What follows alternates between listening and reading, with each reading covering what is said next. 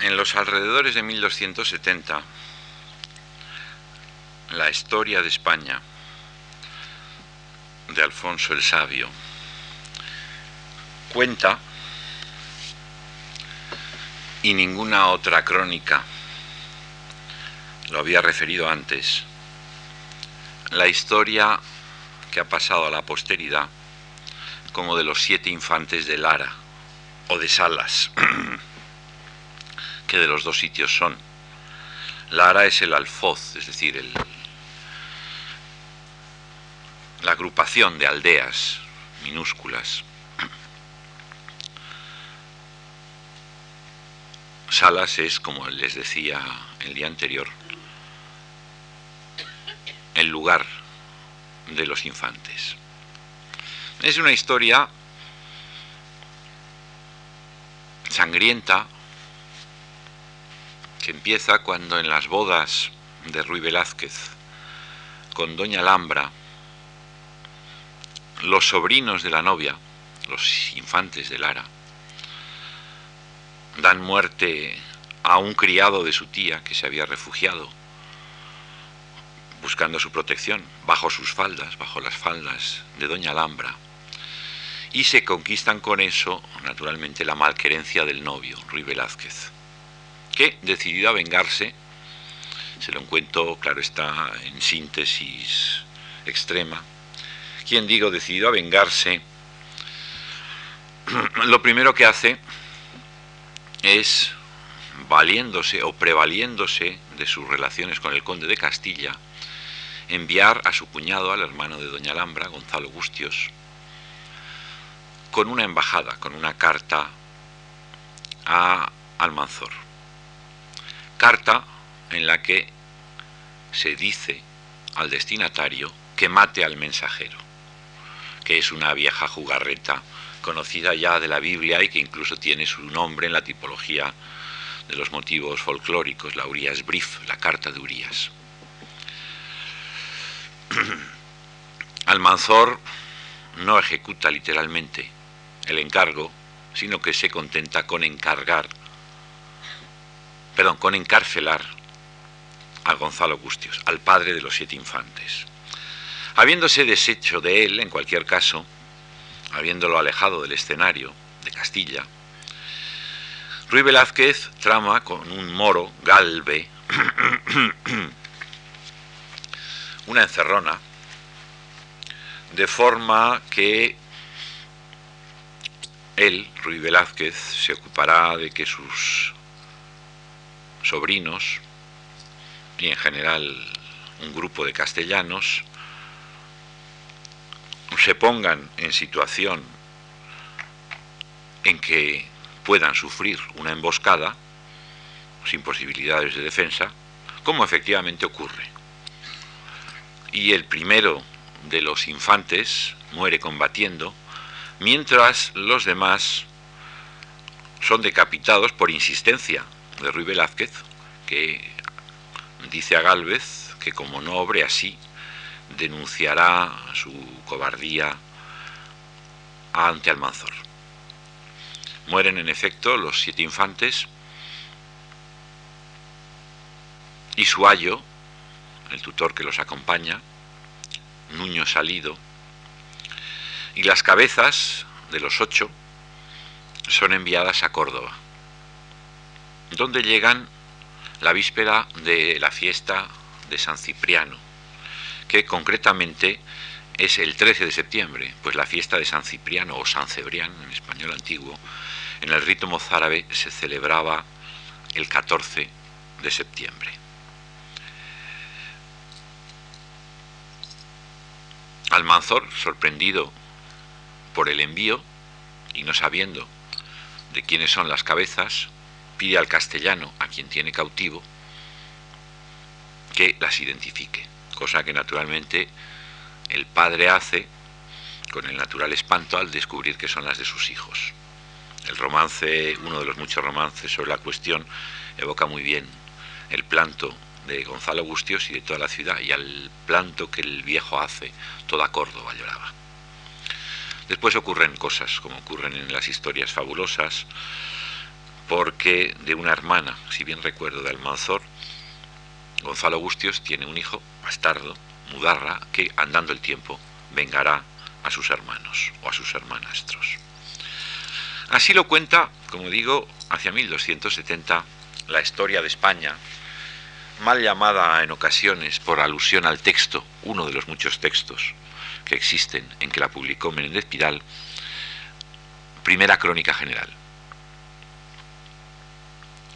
De todo ese conjunto de episodios, como digo, nada dicen las crónicas anteriores a Alfonso el Sabio, no ya vulgar, porque prácticamente no las hay, apenas no las hay, apenas escuetos cronicones del estilo de las crónicas navarras, sino tampoco en eh, latín. Ni en el caso de las más concisas, también de tipo analístico, ni en el de las más extensas, como son las del tudense o las del toledano, porque esa en general es una historiografía que para nada atiende a sucesos privados, por espectaculares o llamativos que sean, sino simplemente a las genealogías reales y a los hechos de armas de los soberanos. Y sin embargo, en esa historia claramente fantástica, empezando por el número de los infantes, el 7 es uno de los números redondos en la tradición folclórica, las siete plagas de Egipto, las siete maravillas del mundo, los siete pecados capitales, un número redondo, insisto, en la tradición folclórica, y su muerte sangrienta, se reconocen claramente elementos de irrealidad, de fantasía. Y sin embargo, los protagonistas de esos hechos, que no aparecen, insisto, jamás mencionados, están documentados tres siglos antes en los lugares y entre los otros personajes históricos del cantar. Por ejemplo, Gonzalo Gustios, el padre de los infantes, está efectivamente documentado en salas y nada menos que ocho veces, que para la mínima cantidad de documentos que de esa época conservamos es una cifra muy alta, entre los años 963 y 974.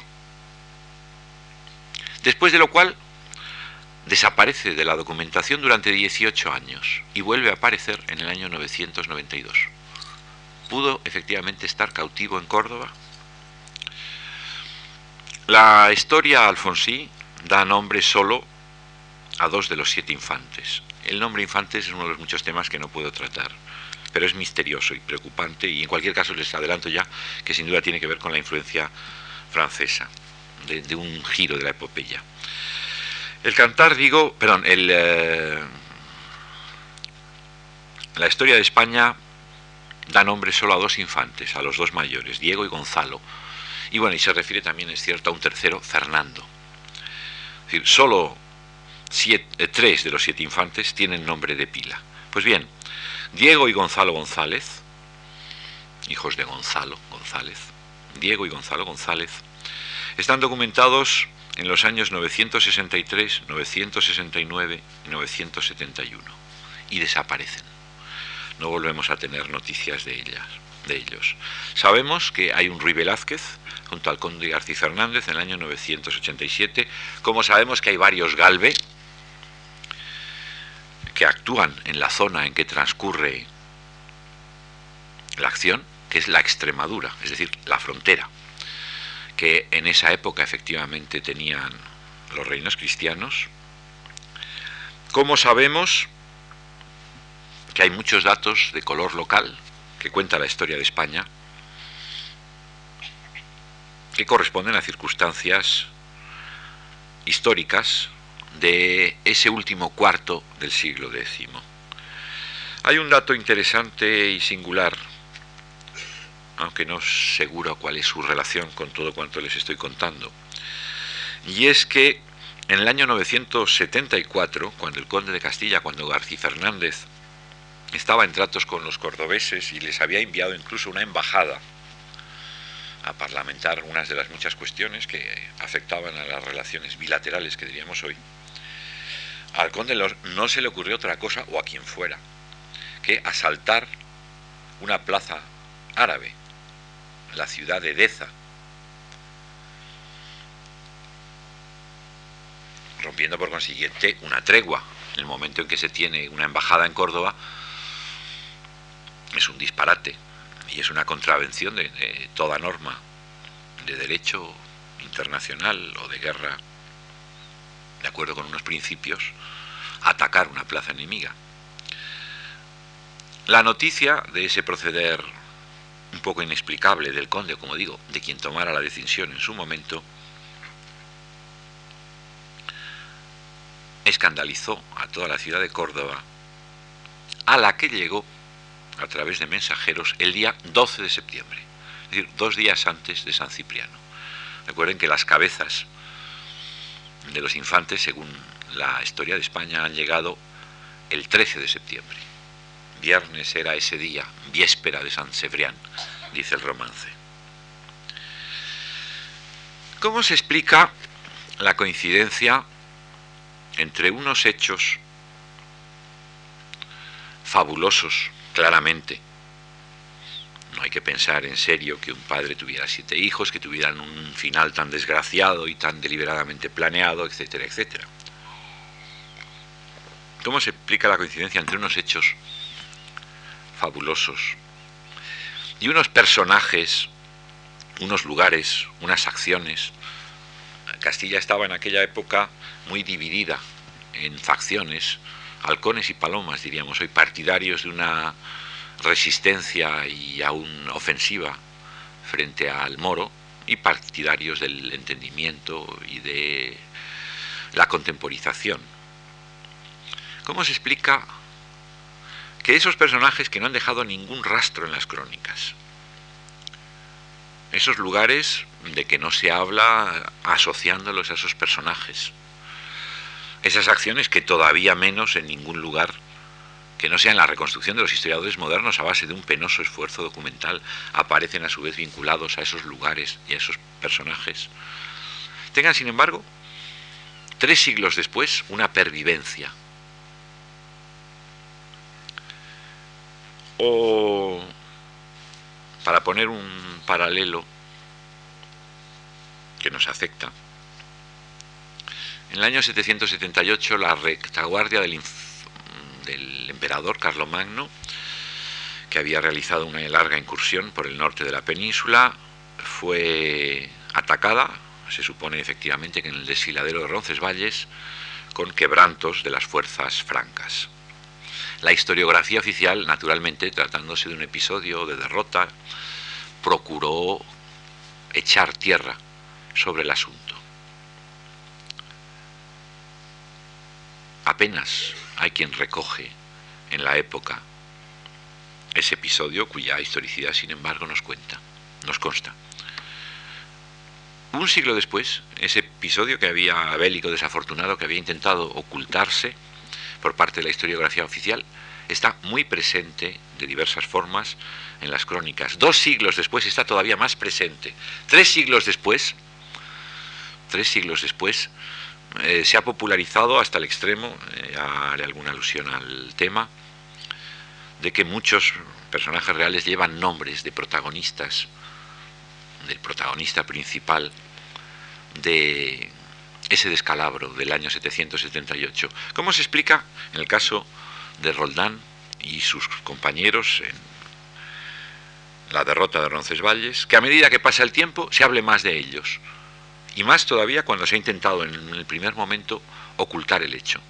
¿Cómo se explica que entre el último tercio, cuarto del siglo X y el último cuarto del siglo XIII haya pervivido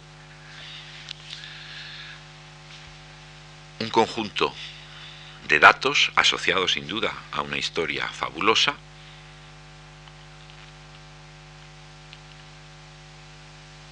con tanta exactitud? La respuesta es muy sencilla y está en el título de mi conferencia o de mi lección de hoy. Esos nombres, esos datos se han conservado o se han ido haciendo incluso más populares, más conocidos, han tenido más divulgación, porque han sido objeto de, resumámoslo, cantares de gesta. Largos poemas que se cantan evidentemente no se recitan, sino se cantan, de tipo narrativo, que se transmiten oralmente, que se componen y se transmiten oralmente, porque ni en el siglo VIII IX en Francia, ni en el décimo en España, ni tampoco en Francia, como decía el día anterior, la escritura tiene usos eh, concebibles para un poema de esta índole, que se han ido transmitiendo oralmente, cumpliendo el papel que en muchas sociedades ha desarrollado el verso o ha desempeñado el verso. El verso es una materia lingüística hecha para permanecer en la memoria porque sus datos formales, ritmo, muy en particular rima, concatenación estrófica, preserva íntegramente o puede preservar con facilidad íntegramente largos fragmentos de discurso. Los nombres de los personajes de los cuentos desaparecen cuando los tienen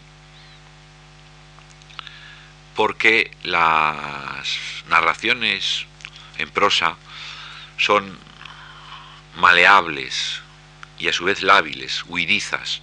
En prosa se recuerdan las acciones, los hechos que marcan una historia llamativa, pero no, por ejemplo, los nombres. El verso, en cambio, mantiene incluso los nombres. Una de las funciones del verso, una de las funciones esenciales del verso, es ser una escritura analfabeta.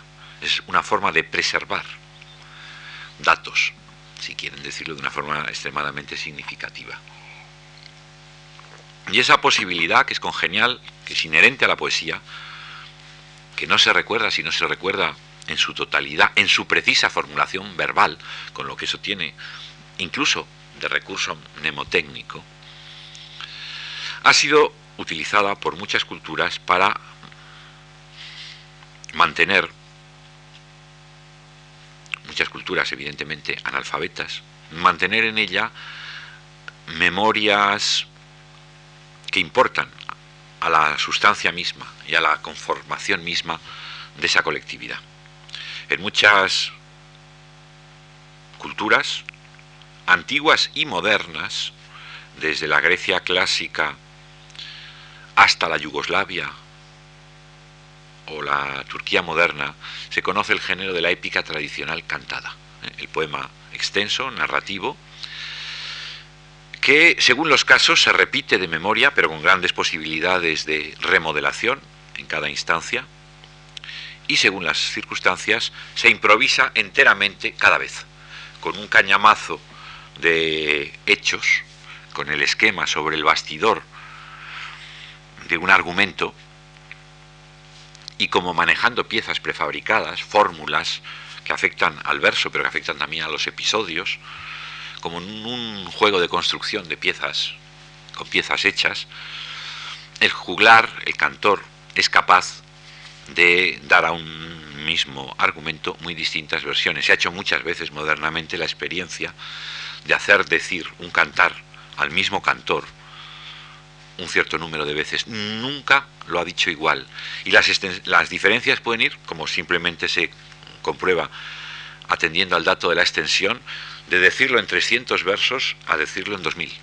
Y es exactamente el mismo cantar. Y el cantor o juglar, según los casos, según sea profesional o aficionado, lo identifica como el mismo cantar. Básicamente, a una de esas especies pertenece la epopeya románica poesía compuesta oralmente, con recursos a materiales estándar, prefabricados, formularios, que por su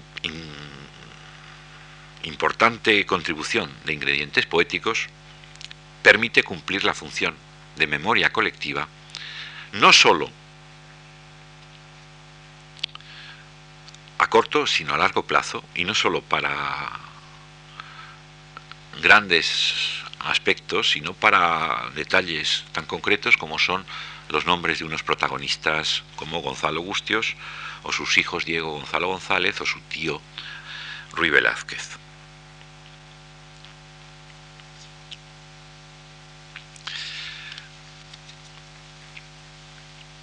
Ahora bien, antes de que se fije una historia como la de los infantes de Lara, enseguida diré también algo sobre sus caracteres fabulosos y sus caracteres históricos, solo pervive en una sociedad de esa índole, como es la cristiandad en torno al año 1000, muy pasajeramente. Los estudiosos modernos de la historia oral, de la memoria colectiva, de diversas variedades de antropología cultural, estudiosos cuyos trabajos no han sido, por desgracia, debidamente aprovechados por los romanistas, han sacado algunas conclusiones sobre la capacidad de recuerdo de las sociedades de esa época. Y fíjense que ello enlaza con algo que decía el día anterior y que es sumamente importante. Todo en la Edad se transmite por la sangre, por la herencia, entre otras cosas, y muy en primer lugar, la propiedad. ¿Cuánto puede durar sin apoyo de la escritura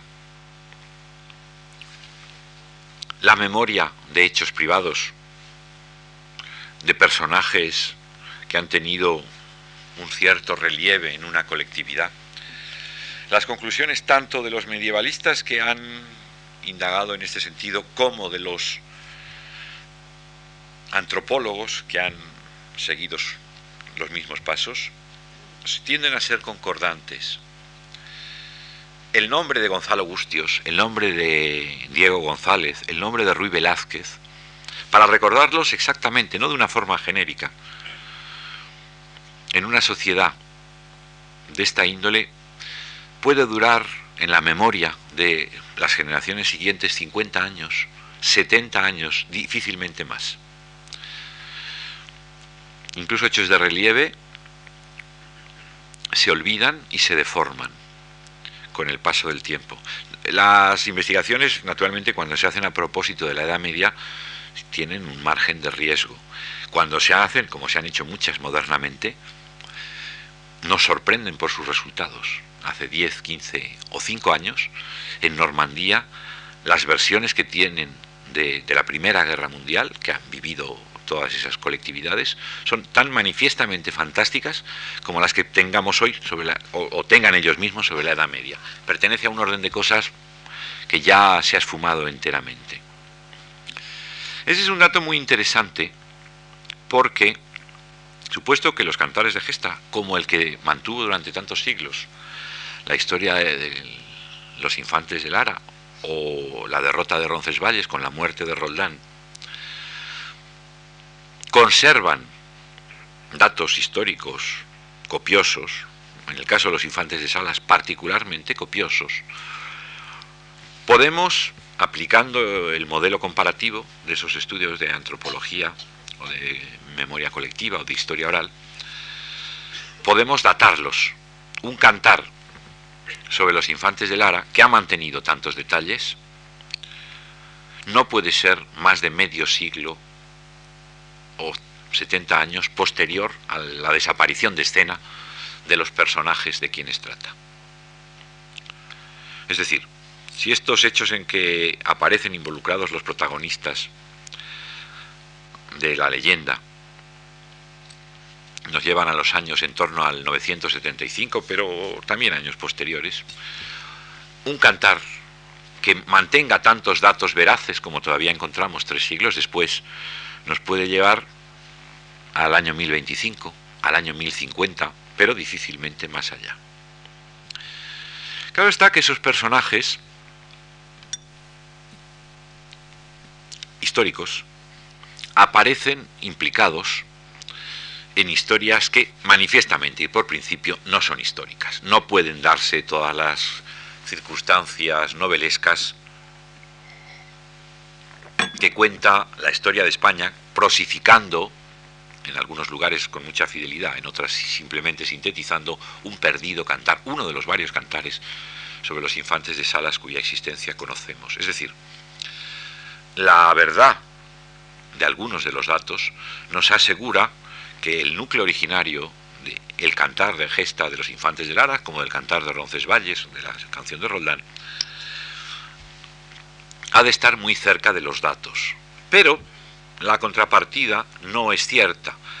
La exactitud de unos pormenores nos garantiza proximidad a los hechos. Pero, ojo, los elementos fantásticos, claramente novelescos, no suponen alejamiento en el tiempo.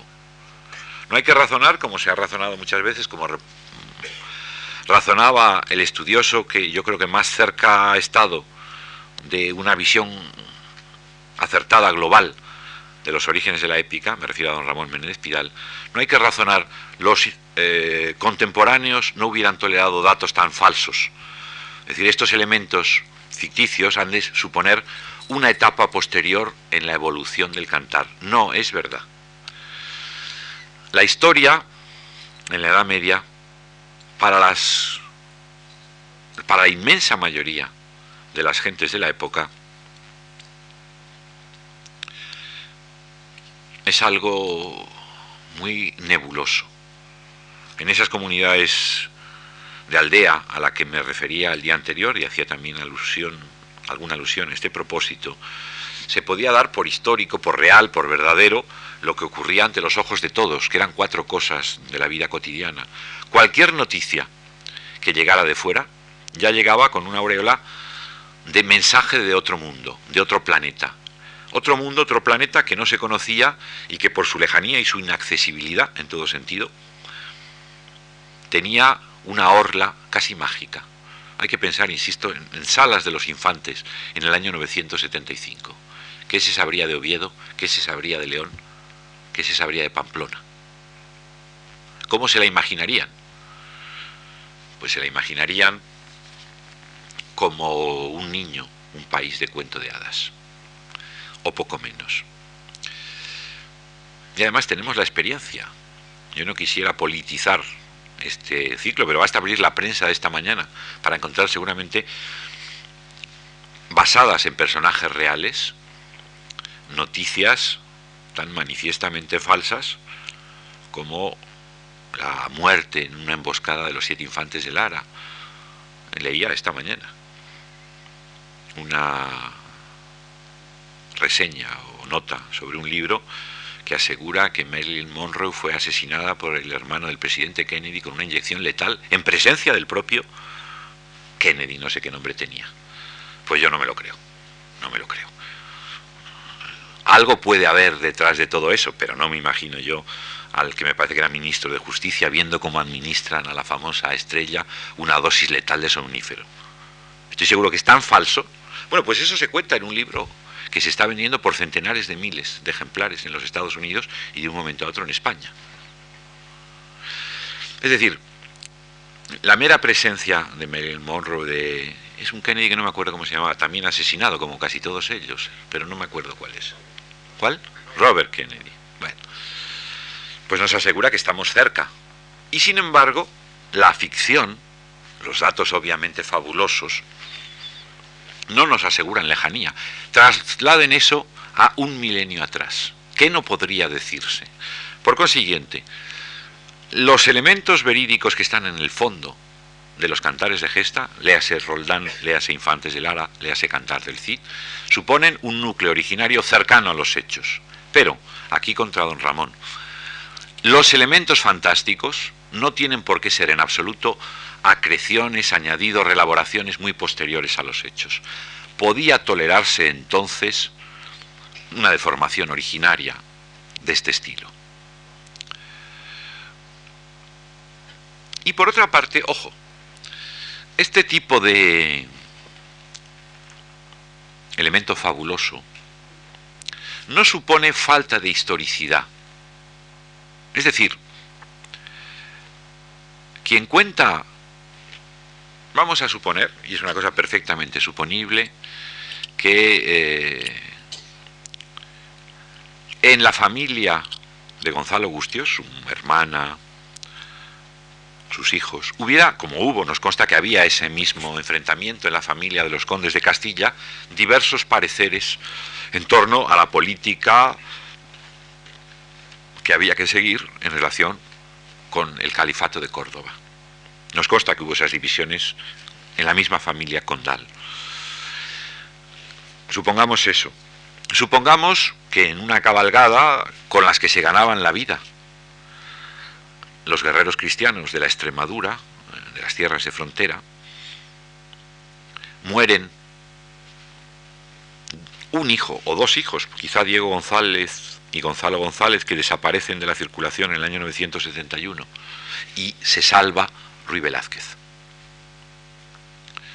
Basta eso para crear con ese elemento mínimo perfectamente verídico una explicación. ¿Qué ha pasado? Ah, es que Ruy Velázquez, que era partidario de entenderse y de llevarse muy bien con Galip, el, jefe de la frontera de Almenar, ha denunciado a sus sobrinos, ha atendido una emboscada a sus sobrinos, y el balón de la leyenda va hinchándose y rodándose al mismo tiempo que se hincha. Y eso adquiere una forma que a su vez se incorpora a unos esquemas folclóricos, como es el mismo número de los infantes, el número 7 de los infantes.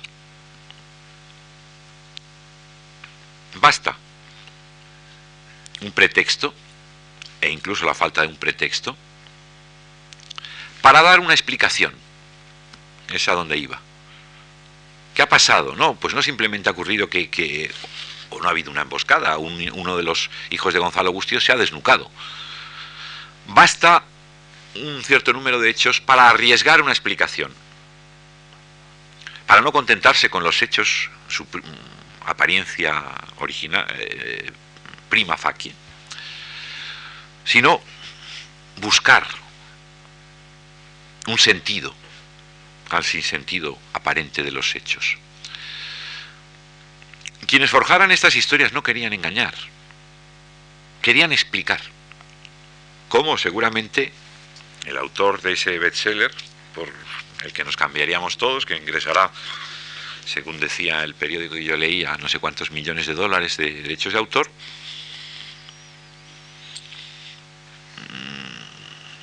ha llegado de, buena fe a semejante conclusión. Normalmente, el ámbito que media entre unos datos históricos aplicados a un cañamazo fabuloso es el espacio del intento de explicación. Pero las explicaciones, cuando no hay hechos, y sobre todo en sociedades que no tienen otra cultura que la, folclórica, tropiezan o, se encarnan, mejor dicho, necesariamente en mitos, en leyendas. Quería, insisto, o creía, si quieren decirlo de otra forma, quien primero pusiera en circulación en forma ya de cantar de gesta, quién sabe si hacia 1025, que es como tiendo yo a pensar, la leyenda de los infantes de Lara, quería engañar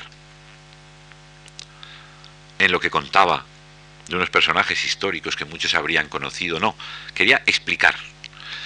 Y para explicar, como no tiene otros elementos de juicio, recurre a esquemas literarios, a, fabulaciones que están en el folclore y en lo que ahora llaman el imaginario colectivo. Eso es historia. Eso no es leyenda. Es historia. Leyenda para nosotros, sí, pero historia para los contemporáneos.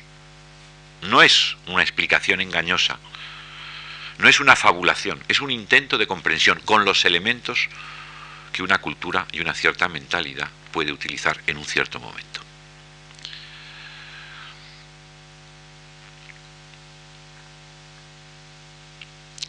No tenemos en Castilla una epopeya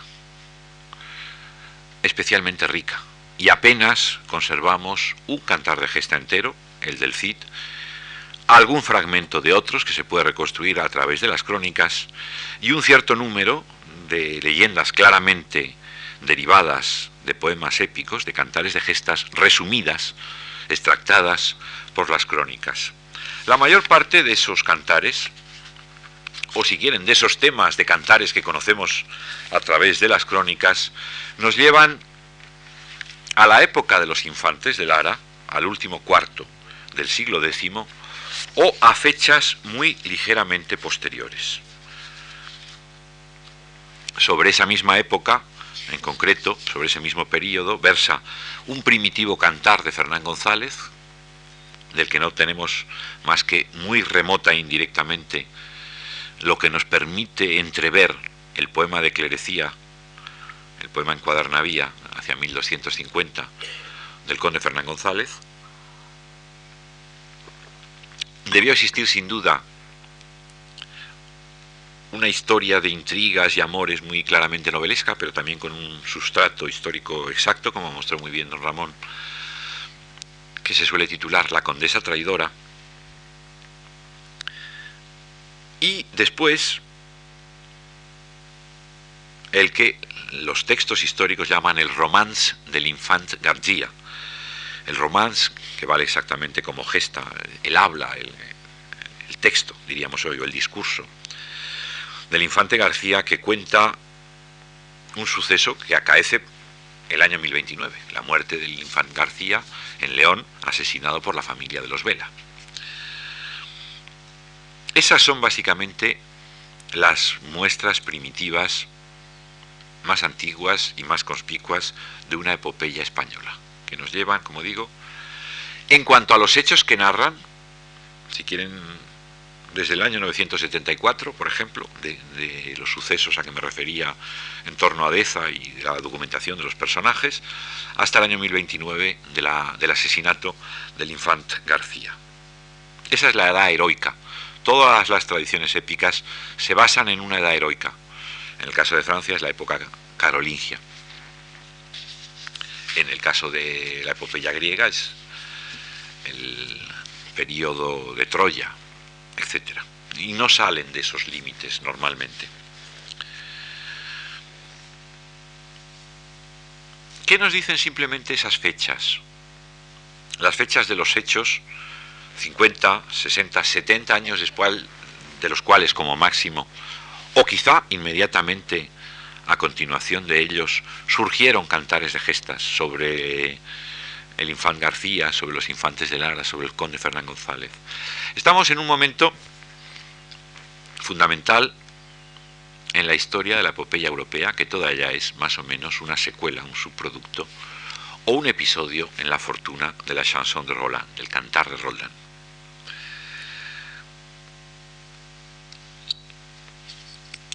He dicho en el año 778, la retaguardia del, ejército franco es objeto de una emboscada en la que muere, entre otros, Rolandus, praefectus, eh, marca en Britannia, prefecto de la marca de Bretaña, y otros guerreros.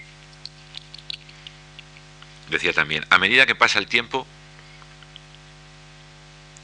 eso que había sido una nota disimulada en algún anal en algunos anales carolingios, va creciendo relieve, va creciendo, tomando relieve, ampliándose en la historiografía y en las artes plásticas, empezamos a encontrar más testimonios de Roldán.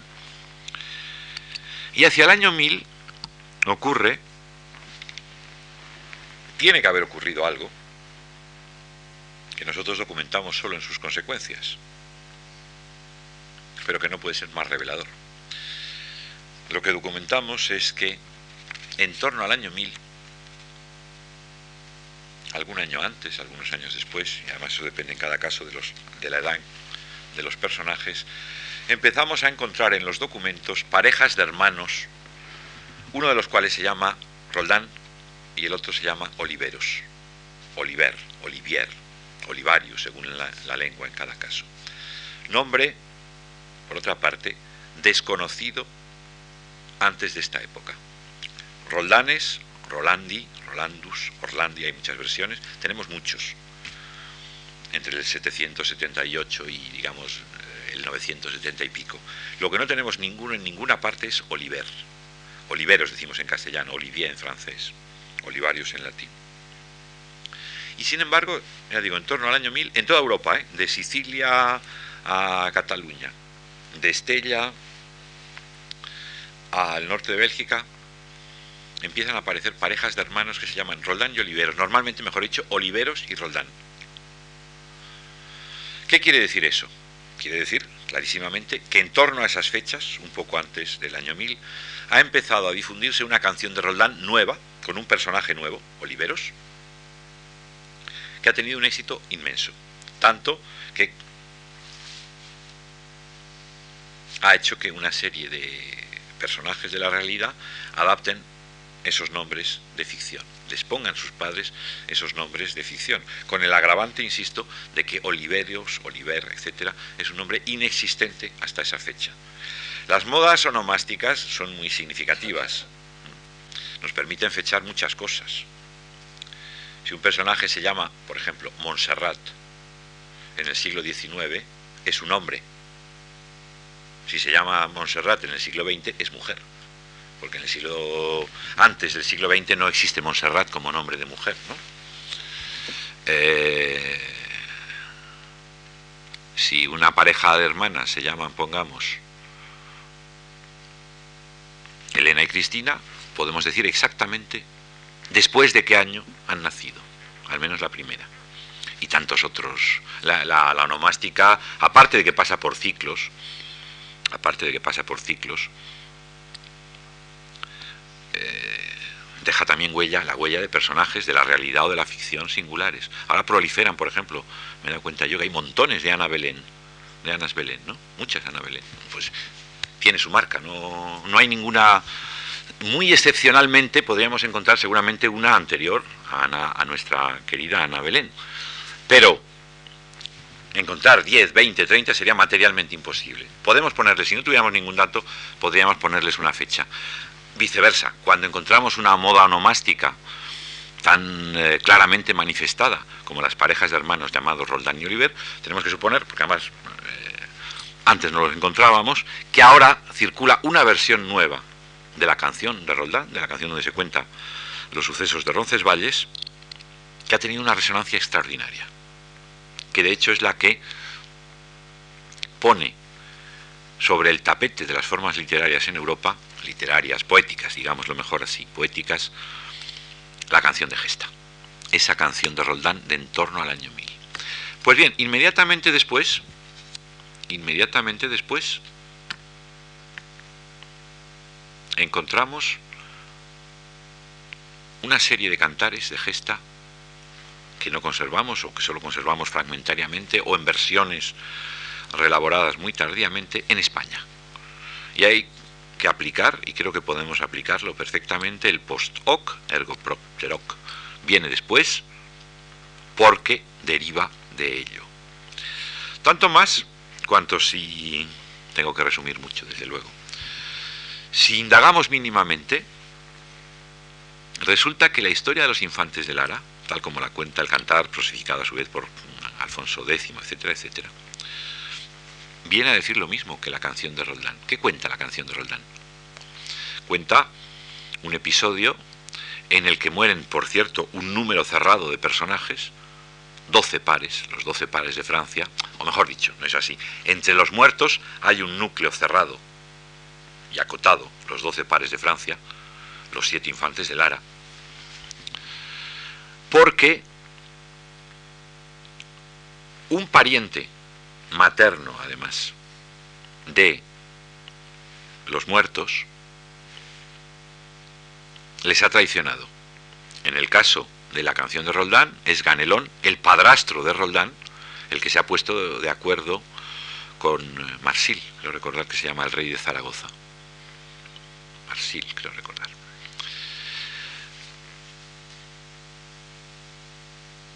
En el caso de los infantes, es no el padrastro, el marido de la madre, sino el marido de la tía. El, eh, esquema es básicamente el mismo. Un padrastro o un pariente postizo, no de la sangre,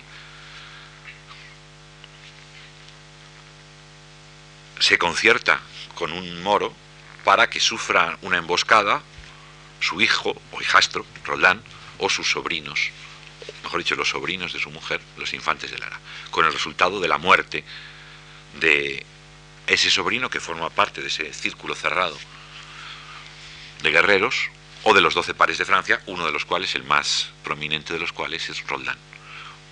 Para mí no hay duda. El esquema básico de las dos piezas coincide porque el cantar de Roldán se lo presta a los infantes de Lara.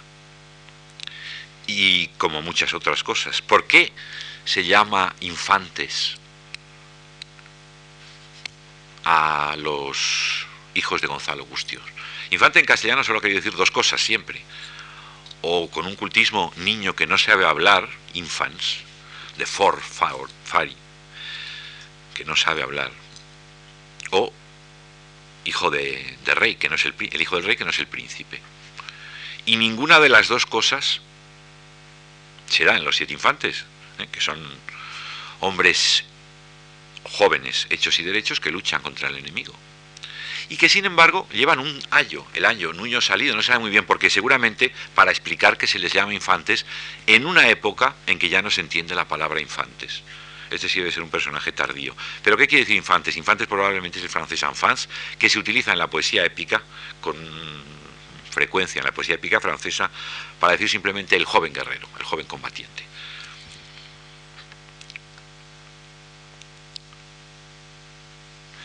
Y eso ocurre y eso ocurre, como digo, en la primera mitad del siglo XI. Un poco después, o si quieren en este mismo periodo, porque tampoco se trata de hilar tan delgado, ocurre un episodio célebre, importante, en la historia de la epopeya románica. es la célebre batalla de Hastings en el año 1066, cuando Guillermo de Normandía vaya, se hace dueño de Inglaterra, en la que se nos cuenta que el ejército franco, que participa, y lo cuentan no menos de tres fuentes y además inobjetables, dice que antes de empezar la, la batalla, un juglar, Tallefer, cortahierro, eh, inquisaferrum, me parece que se llama cuando se habla de él en latín, arengó a los guerreros, a los caballeros francos, cantando la cantilena Rolandi. Así lo dice literalmente. Es decir, la canción de Roland, Es un hecho bien conocido y que ha dado mucho que sudar a quienes no tienen una comprensión tradicionalista, diría Menéndez Pidal, de la epopeya, pero que tampoco han podido jamás discutir. El juglar Tallefer Eh, alienta, enardece a los francos cantándoles la cantilena Rolandi.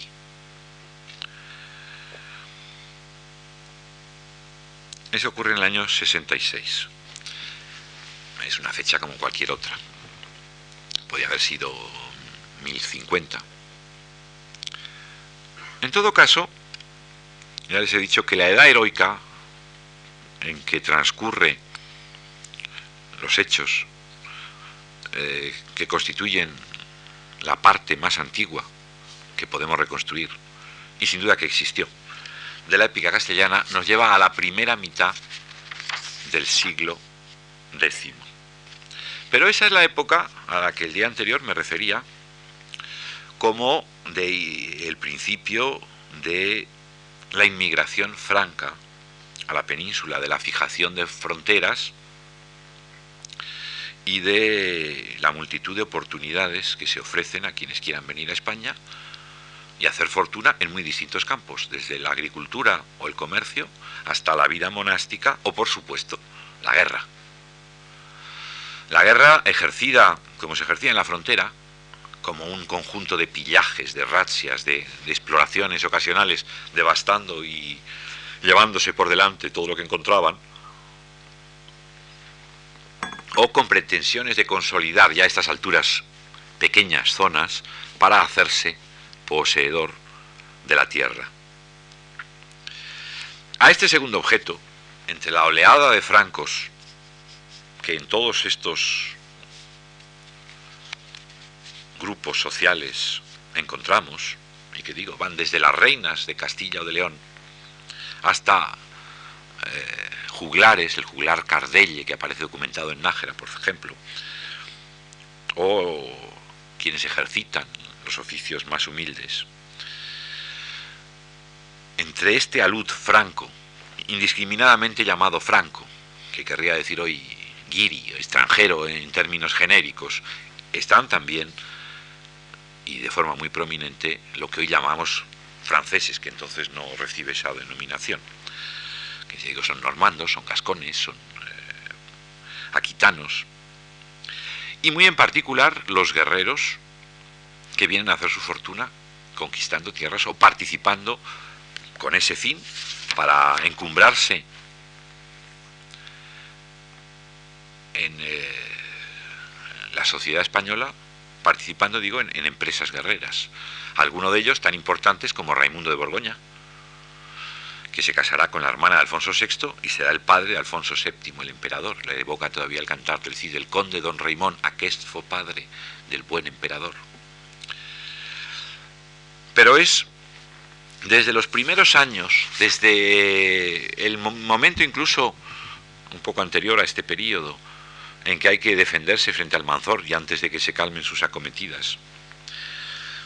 Hasta el acuerdo, les doy solo un par de datos sin entrar en detalles, del año 1010 entre Sancho el Mayor de Navarra, Roberto el Piadoso, Guillermo de Aquitania y Sancho de Gascuña, donde se toma la decisión de intervenir eh, solidariamente los unos en las actividades bélicas de, de los otros, y en este caso fundamentalmente en las empresas contra los moros de Sancho de Navarra, hasta la celebérrima campaña de Barbastro, que concluyó con la toma de la ciudad, origen de un cantar de gesta francés, Siege de Barbastre, la presencia de guerreros francos en la península es continua.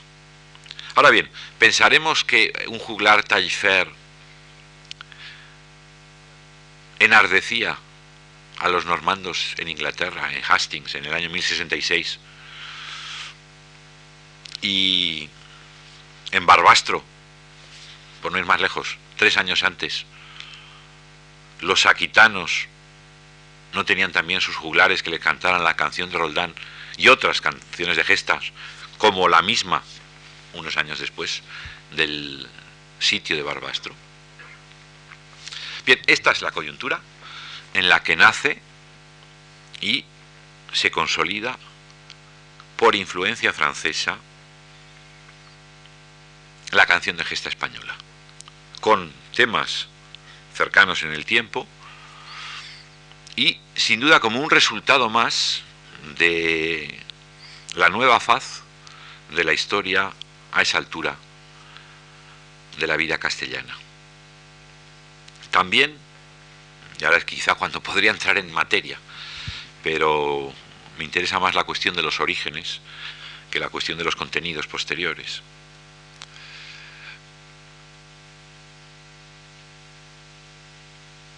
Es entonces, digo, cuando, tomando formas francesas, el modelo francés de los cantares de gesta, y temas hispanos de actualidad, los que mantienen la tradición sin duda, ese tiempo que es capaz de conservar cómo nace la canción de gesta, que por consiguiente se nos presenta como un aspecto más de la vida española de la época, como un producto más de la mutación, de las circunstancias de toda índole, que crean una sociedad nueva. En este caso, la presencia de pobladores franceses que traerían sus juglares. Pero digo, y claro está que no estoy estableciendo una dependencia mecánica, estoy buscando un símbolo, un, punto de referencia. el clima bélico iba acompañado de cantares de gestas para los franceses que las traerían a España y que, y aquí ya no he dicho nada, tendrían su público entre la numerosa colonia franca y, los pobladores indígenas. Pero eh, uno de los puntos de partida donde, uno de los puntos donde se ve mejor cómo se ligan todos los hilos, es situando el lugar donde podían cantarse cantares de gesta, de forma además que fuera productiva, imitativa. Podemos decir, lisa y llanamente, que lo mismo que la participación de guerreros francos en eh, las luchas residuales, pero efectivas, de la reconquista o lo que quedaba de ella en la primera mitad del siglo XI son un aspecto de la sociedad y de la mutación que esa sociedad ha recibido. Lo mismo que la retaguardia franca, llamémosle así, no pensando ahora en la de Roldán y el emperador, sino a la población inmigrada francesa, daba apoyo, sostén a esas manifestaciones eh, poéticas como las gestas. Y todo ello es una sola cosa con la vida. ¿eh? Ni los guerreros vienen aquí a traer canciones de gestas, pero las traen. Ni los pobladores franceses que las oyen, las imitan, que tienen sus juglares, que, las comparten con los indígenas y cada vez en mayor, vienen a hacer eh, importación de obras literarias, simplemente están. Y el fenómeno de la aparición de los cantares de gesta es simplemente un dato más de la renovación de todas las formas de vida en ese periodo de orígenes de la literatura española y también de una sociedad distinta. Esos son fundamentalmente los datos del problema y esos son los que afectan al primer siglo de la literatura española, porque luego ya entramos en el cantar del Cid, en el cantar de Sancho II, en algún caso eh, muy fácil de reconstruir a través de las crónicas y en el otro conservado prácticamente en su plenitud. Pero eso podemos leerlo todos y podemos opinar sobre ellos. Lo que a mí me interesa subrayar en este curso es justamente los aspectos no visibles, lo que está en los orígenes de lo que luego tendrá una manifestación tan patente y tan valiosa literariamente como el cantar del Cid. Aquí estamos hablando de la prehistoria de las gestas, de la prehistoria del cantar del Cid. Cantar del Cid es ya literatura casi contemporánea y no debe distraer nuestra atención. Muchas gracias.